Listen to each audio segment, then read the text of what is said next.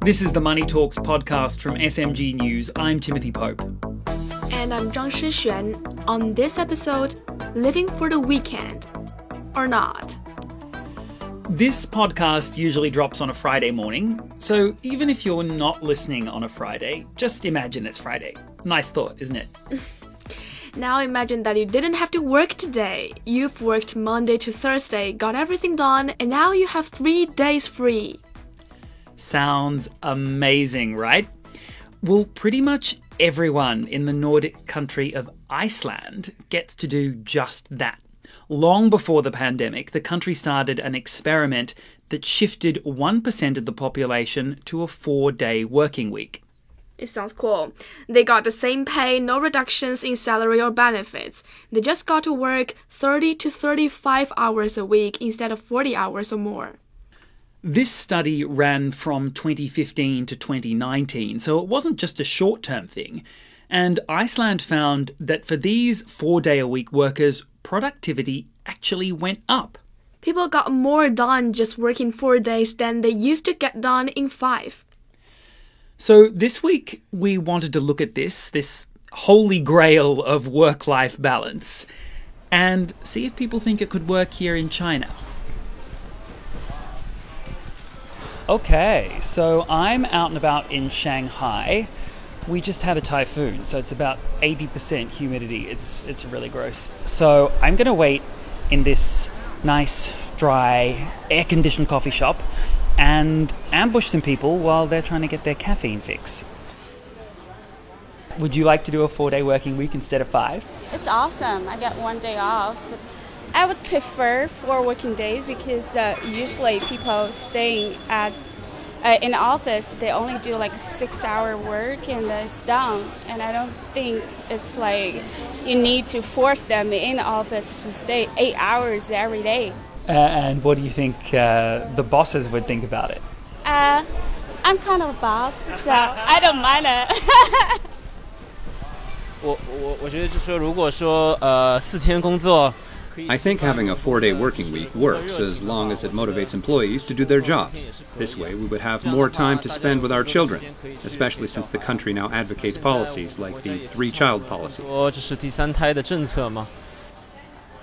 But for Chinese people, we work hard, um, but we still feel like very anxious. Like um, if I work less, if someone else is going to take to take my job, or if I work less, I will be left behind, something like this. So I think we just it's it's just very difficult for us to stop working hard. It's kind of um, how can I say it? It's kind of in the blood. All right, it was really gross outside. I am not built to cope with humidity, but I was surprised by some of the answers that we got from people. You're obviously not Chinese. What answer did you think we were going to get? I thought it would be a universal, hell yes, we want to work less. um, we did get a couple of people saying that, and I totally relate to it. But I think on some level, the less lazy part of me also relates to those comments about anxiety and, and getting left behind at work. What about you? So I'm a typical Chinese. I'm born in Shanghai, and the competition here is getting fierce and fierce. So if you don't do this job, there will be other people like taking your job, and you will be left behind. So it's kind of you are forced to do that. The professionals, though, don't seem as enthusiastic as some of the people we spoke to on the street. Some of those who were who were quite gung ho about the idea of a four day working week. Lei Yang is uh, national general manager with recruitment and training firm Hudson China. He's also got a background in the tech industry, which is where we find some of the more outrageous working expectations here in China. Uh, he wasn't so optimistic about China moving to a four day work week. So to be very honest, uh, I, I don't think it's going to, to work here uh, right now. It might work in the future uh, because we have different national conditions. For example, the scale and the speed of the business, they're totally different. So we have a much big population and we have our own challenges here in China. So everyone right now is uh, really focused on um, developing uh, some kind of new business. For example, digitalization. So I, I don't think right now this model uh, is working here. But at the same time, we have this whole continuing national conversation about overwork. And uh, many of the bosses and founders of China's star companies promoting this 996 work culture. Mm-hmm. Yeah, 9 a.m. to 9 p.m., six days a week. It's kind of the opposite to what they tried in Iceland. Lei Yang said it's all about staying competitive, but that more and more young people don't want to do it. So 996, um, so I can understand. I can understand that. Uh, maybe it's not perfect, uh, but uh, given the current uh, economy condition, so it's really about speed to market.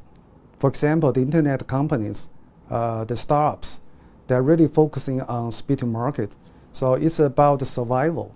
So I can understand why they take this approach.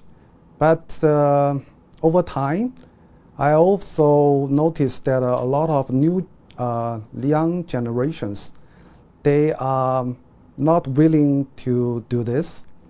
Uh, so I know some of the company already canceled uh, this model. Have you ever heard big and small week in one internet company? They just canceled that. Okay, to be fair, I knew about 996, but I didn't know about the big and small week. Can you explain that and uh, tell us uh, which companies dumped it and, and why?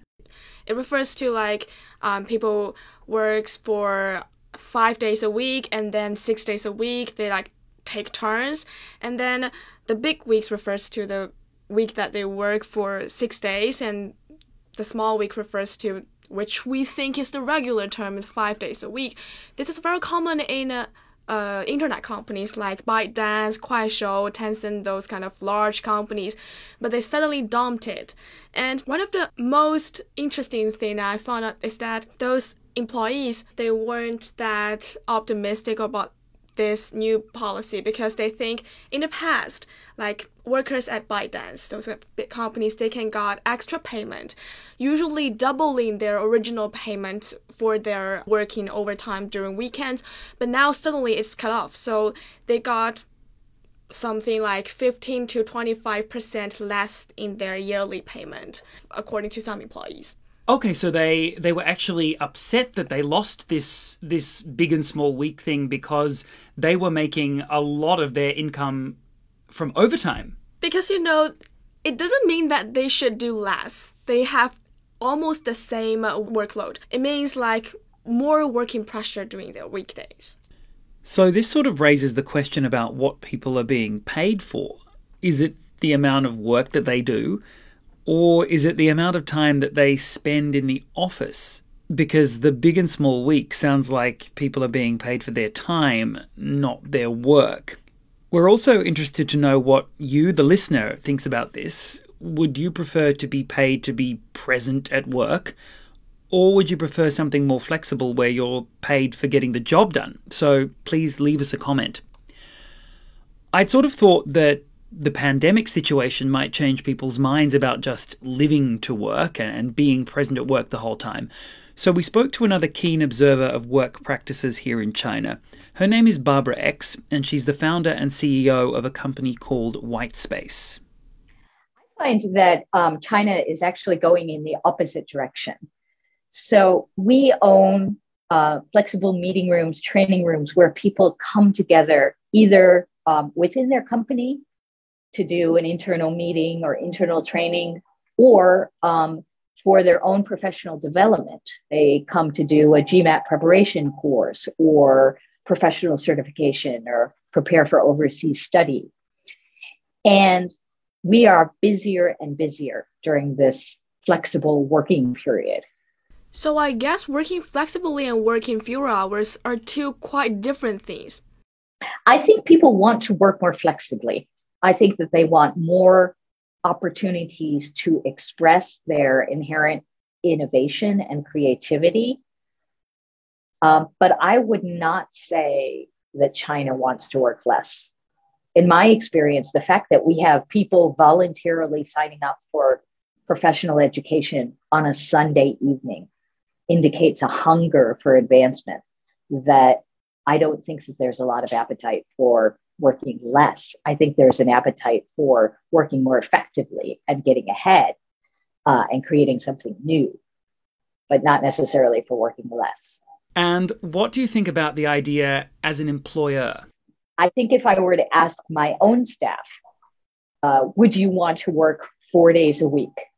Some of them would say yes. Um, but when I look at what they actually do, I'm not the one keeping them in the office after six o'clock. If one of our staff said, I want to work longer, but I only want to work four days a week, we could adjust around that. So, Shixuan, to wrap up, I guess I just want to ask you the question as probably the hardest working reporter in our office, do you think that you'd like to try keeping up your current level of productivity, but doing it in four days a week instead of five? Well, to be honest, I I'd rather keep it at five days a week because um, currently working five days a week, I can well arrange my interviews. I can have more time editing my videos. But my current working schedule cannot fit in the four days a week scheme. I'd rather uh, take more rest during weekends. Thanks for listening this week. This podcast is going to be moving to a new home on SMG News' Shanghai live feed. There, you'll get not only this show, but also a daily China news roundup. Just search for Shanghai Live, all one word, in Apple Podcasts or Himalaya. The show was written and produced this week by me, Timothy Pope, and Zhang Shixuan, with help from our intern Hannah Jiang. It's edited by Leonard Pratt, engineers the producer, and our leadership team is Ding Chen and Lu Wei. Money Talks is a production of SMG News. I did a four day week this week. Uh, I well, I worked from home on Tuesday. I just didn't do anything. but you are still hardworking. Right. thank you, thank you, thank you.